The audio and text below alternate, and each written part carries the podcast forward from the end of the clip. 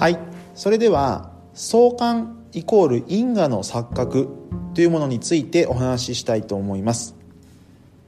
まさにその名の通りなんですが相関関係を因果関係と錯覚するそういった思考の癖のことを言います。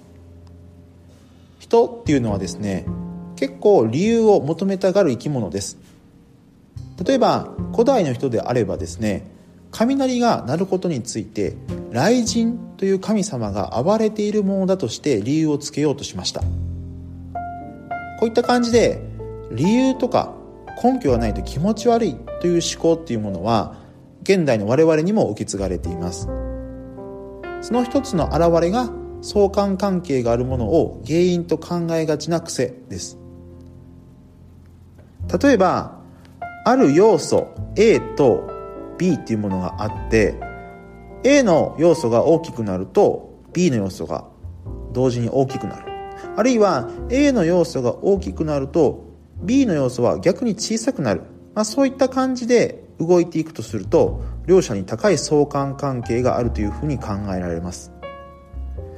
でこの時の要素 B の原因っていうものは要素 A に違いないとやや短絡的に結びつけてしまいがちです。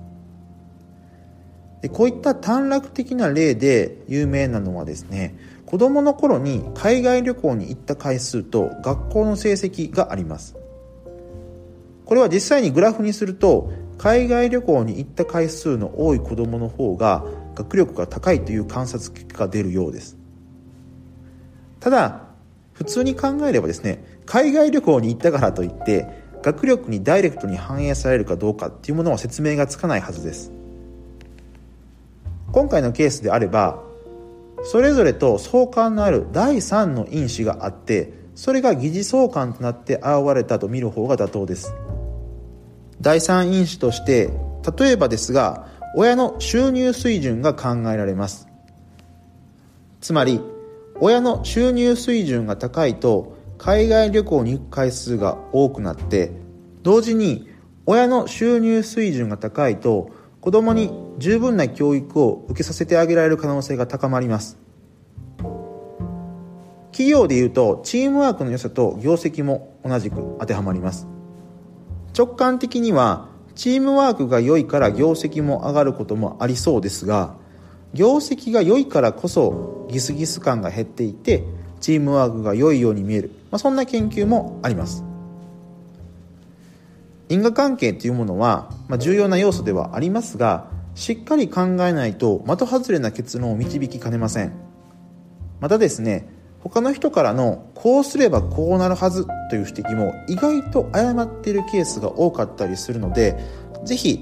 ご自身の中にそれって本当に因果関係なのかなという問いを持っていけるととってもいいんじゃないかなというふうに思います。